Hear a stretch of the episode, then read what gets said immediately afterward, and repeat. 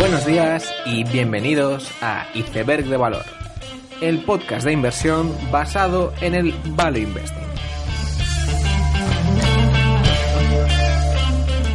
Bienvenidos los seguidores de los mercados cotizados, bienvenidos a Iceberg de Valor. En esta tercera semana de abril se publicaban los datos de ventas de automóviles en Europa. Y como era de esperar, los datos de ventas no han sido buenos, de hecho ha habido un descenso de un 3,6% año a año en ventas de automóviles.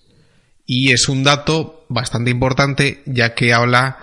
de la confianza del consumidor, digamos, en, Europa y de que, bueno, eh, sin estar en una recesión, no estamos en el mejor de los climas macroeconómicos. Aún así, creo que el fenómeno más destacable de, de esto es lo que hicieron las cotizaciones de las empresas automovilísticas ese mismo día con la publicación de la noticia. Y es que básicamente todo el sector automovilístico europeo subió y subió un 2-3% y llama la atención como pues, estas empresas que normalmente tienen un margen de beneficio bastante pequeño y por lo tanto hay cierto apalancamiento operativo, pues que a la luz de unos datos bastante negativos que todas empiecen a subir bastante. Y me parece un fenómeno increíble y para mí es, digamos, la, belleza del mercado. Y creo que este fenómeno es algo que mm, he hablado en, en, varios capítulos, más en concreto en el capítulo de Peter Lynch, pero también lo he ido destacando en, en varios episodios, y es que que tú supieras los datos de ventas de coches en Europa un día antes, no te hubiera dado ninguna ventaja para arbitrar la cotización. Es más, si tú hubieras sabido el dato de ventas de coches, te podrías haber puesto corto en el sector de automóviles europeo y, hubieras perdido dinero. Por lo tanto, eh, llama la atención y me parece increíble hasta qué punto el mercado sabe arbitrar muy bien los datos a corto plazo y refleja de alguna forma lo difícil que es hacer dinero con predicciones a muy corto plazo y que intenten aprovecharse de los datos del siguiente mes o el del pasado y todo dato que sea a corto plazo, ya que estos, pues como se ve en estos casos, han sido arbitrados por el mercado aunque uno no sea consciente de ello. Teniendo en cuenta que el episodio anterior fue de software como servicio y de empresas que se dedican a ello mismo. Quería destacar esta semana los resultados de Atlassian. Atlassian es una empresa que quizás bastante desconoceréis si, si sois programadores, ya que hacen toda una serie de programas y software para equipos y, y programadores en general, pues para coordinar esos equipos, además de tener pues esta filosofía de land and expand, como, como comenté en el episodio anterior, que ahora mismo pues eh, están ofreciendo aplicaciones no tan relacionadas al desarrollo de software y al final pues Atlassian eh, se ha convertido en una especie de paquete de distintas aplicaciones todas dedicadas al mundo de los desarrolladores especialmente. Y Atlassian es precisamente una de las empresas de software como servicio más caras de todo el mercado. Es una empresa australiana y está a unas 25 veces ventas de este año. Un dato que es bastante impresionante. Y de la misma forma que comenté en el capítulo anterior que Twilio utilizaba su cotización para hacer adquisiciones con, con acciones, Atlassian también hace adquisiciones bastante grandes y, digamos que contradiciendo lo que yo decía, pues las hace con caja. Sin embargo, la trampa que hay aquí es que Atlassian en su cuenta de pérdidas y ganancias el, uso de stock options es eh, mastodóntico. Es básicamente todas las líneas de, las pérdidas y ganancias eh, tienen stock options. Eh, tanto el coste de la mercancía vendida, SG&A, marketing, todos tienen un, un coste normal, por así decirlo,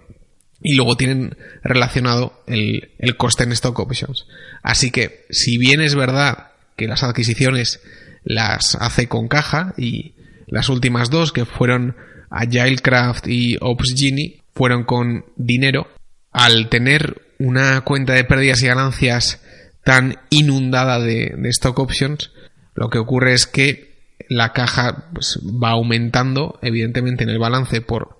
por haber cubierto tantos costes con stock options y al final pues las adquisiciones sí que las hace Atlassian con caja, aunque digamos existe esta trampa de utilizar tantas stock options.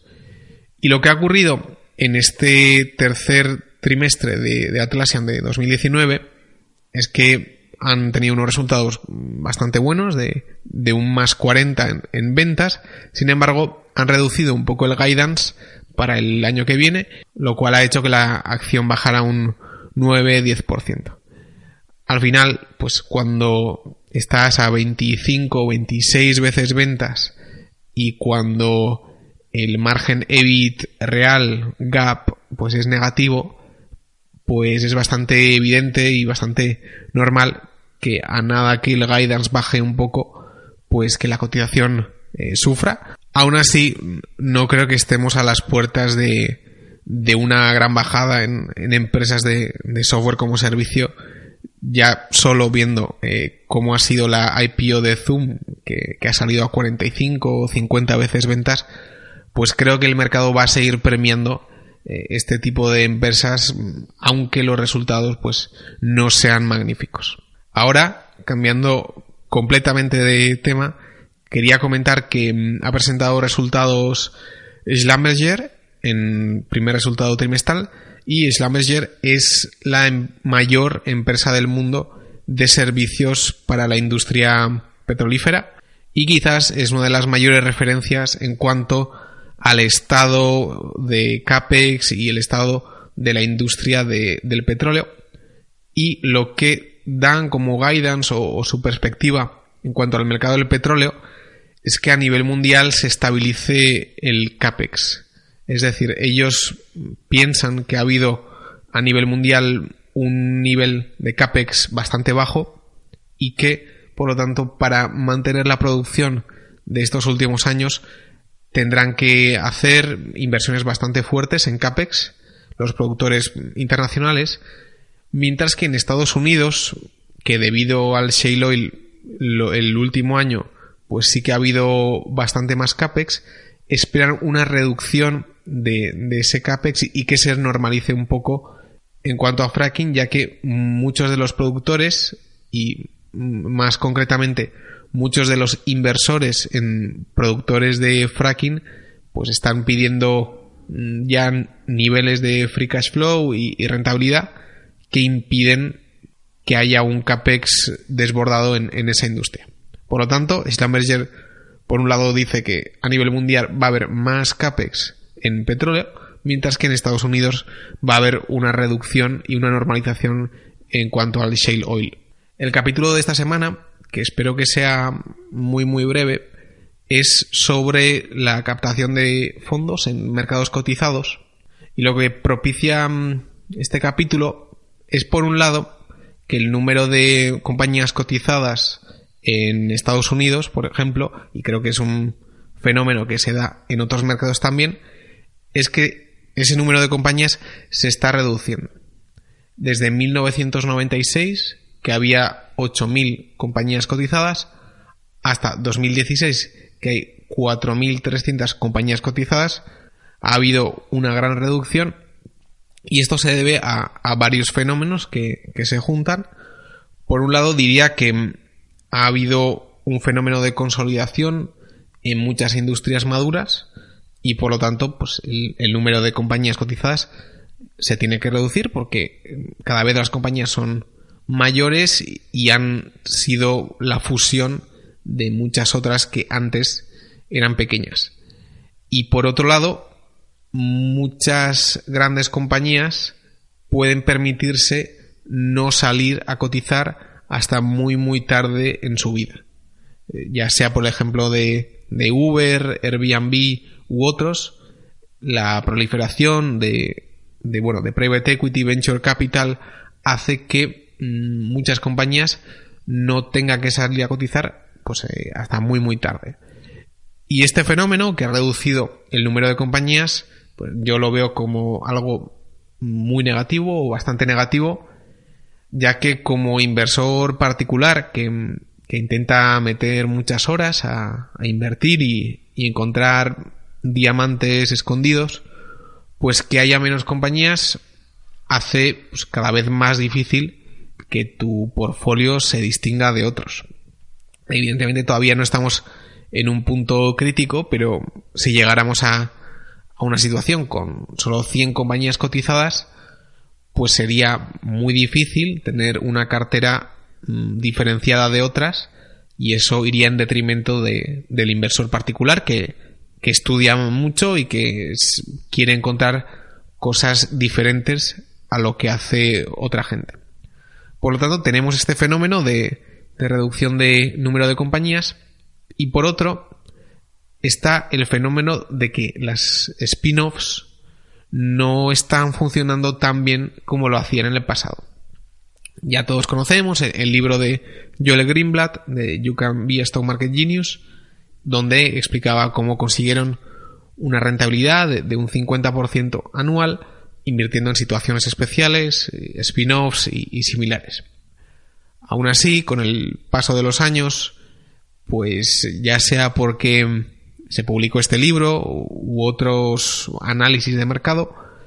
pues las spin-offs no lo están haciendo tan bien como lo hacían en el pasado.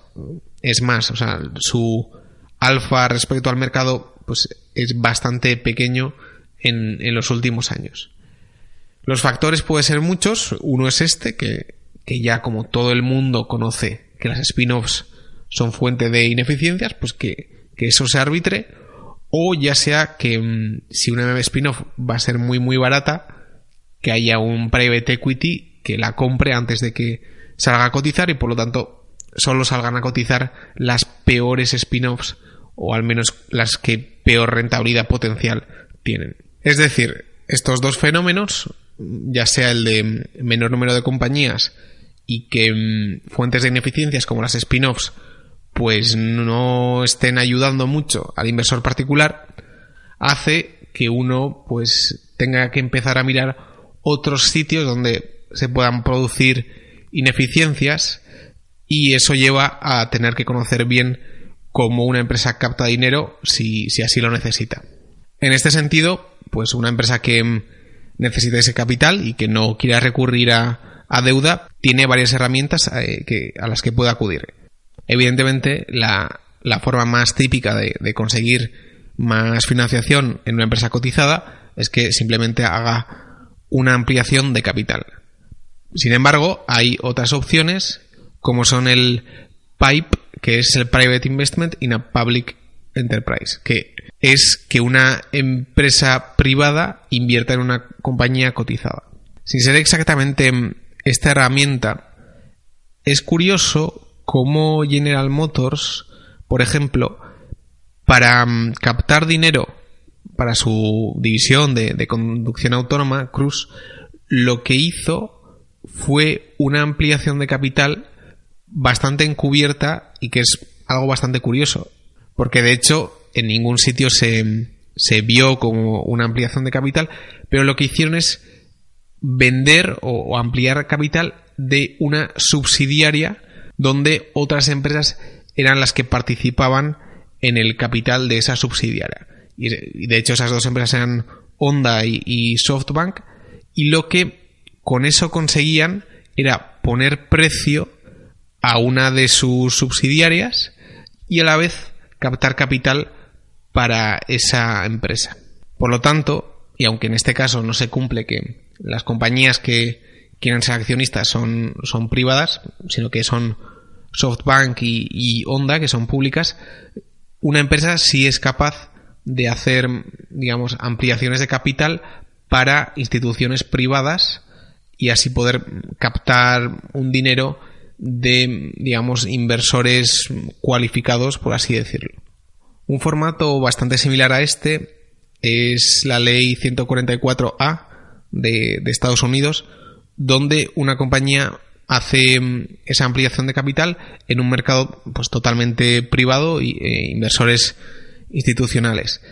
Y se suele ver como la antesala de una IPO y quizás pues en muchas compañías que hayáis estudiado pues en el prospecto habrá un apartado donde se menciona que previa a la cotización pública hubo una ronda de la ley 144A. Lo que tienen estas fórmulas, sea el 144A, el PIPE, es que la cantidad de información que tú tienes que mm, mostrar y el número de mm, trabajo que necesitas para mm, captar ese dinero es mucho menor a, otros formatos que una empresa podía utilizar. Existen otros formatos también. Uno es el, repartir derechos entre los ya accionistas de la compañía. Esto pues, ocurrió en, en Arista y ocurren en muchas otras, que es que los ya accionistas se les da el derecho de comprar más acciones y si no quieren comprarlas, pues están en riesgo de, ser diluidos. Por otro lado, están las ATM, las At Market Offerings, que se utilizan para, digamos, hacer ampliaciones de capital para mm, hacer compras o adquisiciones, por lo tanto, hay un límite a lo que puedes diluir. Y finalmente, el, último formato, y quizás el que menos se ve porque es, está visto como el último recurso de, de una compañía, es tener una línea de, equity, que es como una línea de crédito, pero donde tú pues eh, diluyes acciones. Y al ser un formato que, diluye tanto y, vamos, que en tus gastos operativos tengas que financiarte con tu equity, pues ya habla de, de los problemas que puede tener una compañía que tiene un equity line. Estas modalidades que ya he mencionado son por un lado o para actores privados, como son el, el PIPE o la ley 144A, o bien para compañías que ya son públicas pero necesitan más capital. Por lo tanto, en ambos casos no está claro que mm, pueda haber fuentes de ineficiencias o, o similares. Sin embargo, sin embargo, hay otras formas donde una empresa puede salir a cotizar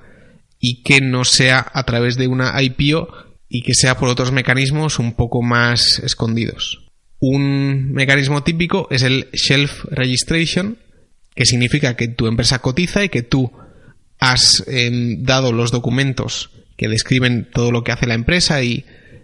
tienes calls y todo, todo lo que quieras. Sin embargo, no ha habido una IPO en el sentido de que la empresa no ha captado ningún capital. Y por lo tanto, la razón de hacer una shelf registration es que los ya accionistas puedan vender a otros de forma bastante líquida. Es decir, si tú estás en una empresa privada, no es fácil comprar y vender partes de, tu propiedad. Sin embargo, si ya se ha hecho esta shelf registration, tú puedes vender al inversor particular. No hay muchas compañías de este tipo, aunque sí, sí se pueden encontrar en Estados Unidos algunas. Evidentemente tienen el problema de, de información asimétrica, porque el que te vende ya es el que está adentro y por lo tanto sabe bastante de, lo que hace, pero no dejan de ser empresas muy poco anunciadas en público y por lo tanto suele haber bastante ocasión a, encontrar oportunidades.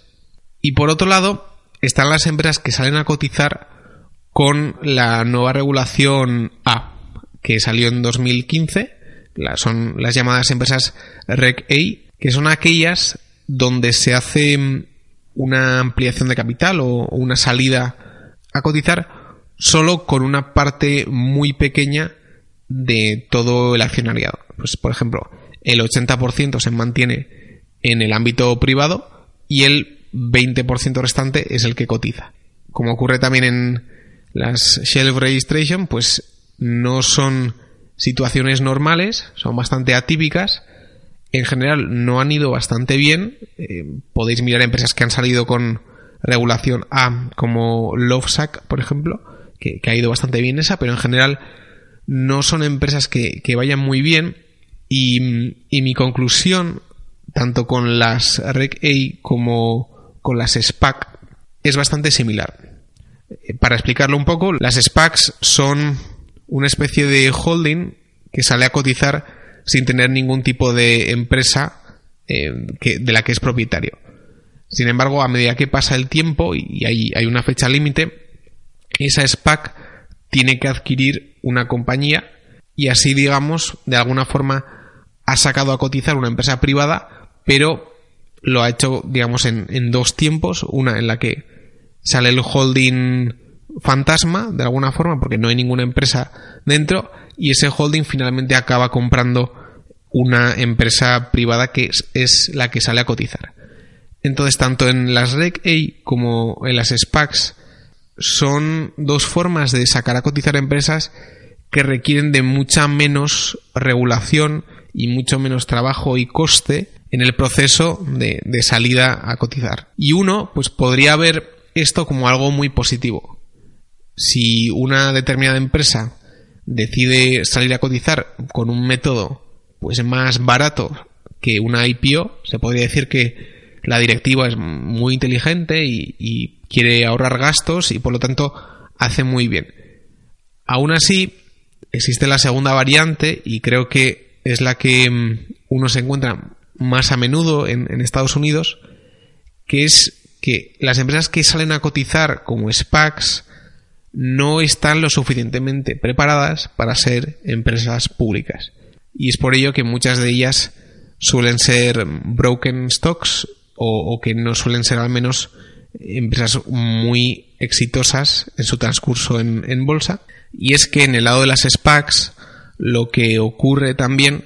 es que como tienes un fondo, que digamos que es lo que ha salido a cotizar en un principio, que, obligatoriamente tiene que comprar una empresa, pues por un lado tienes ese inconveniente que, que sea buena o sea mala la empresa adquirida, pues tienen que adquirir algo, o sea que eso ya es malo. Y por otro lado, si han adquirido una empresa, será precisamente porque tenían la oferta con el precio más alto. Por lo tanto, es difícil que mm, una SPAC se haya conseguido hacer a muy buen precio. Y al final, como idea final del, episodio, es que tanto la Reg A, los SPACs o la Shelf Registration son, digamos, formas un poco más oscuras a, una IPO para sacar una empresa a cotizar. Todas ellas, pues, tienen una regulación más ligera que, que una salida a bolsa normal y por lo tanto muchas de las empresas que salen con estos formatos no van a ir bien. Y me parece una regla bastante buena el dejar esperar un año o dos para ver el, transcurso y, la ejecución de la empresa como, como empresa cotizada y ver que realmente lo que pone en el prospecto se cumple o no. Eso como, como regla general. Y es verdad que estas empresas no suelen ir muy bien, pero precisamente eso hace que existan estos recovecos del mercado donde nadie quiere comprar empresas ya que son de regulación A, son, son de shelf registration o lo que sea, lo que hace que mm, se creen estigmas que se aplican a todas estas empresas, aunque puede haber siempre pues eh, algún diamante escondido en todo este lodazal de empresas que, que no lo hacen muy bien y eso mismo hace que, que de la misma forma que las spin-offs pues cada vez funcionan un poco peor, cada vez hay menos empresas cotizadas, pues quizás el, el inversor emprendedor pues tenga que atreverse y tenga que intentar explorar en estos formatos un poco más oscuros.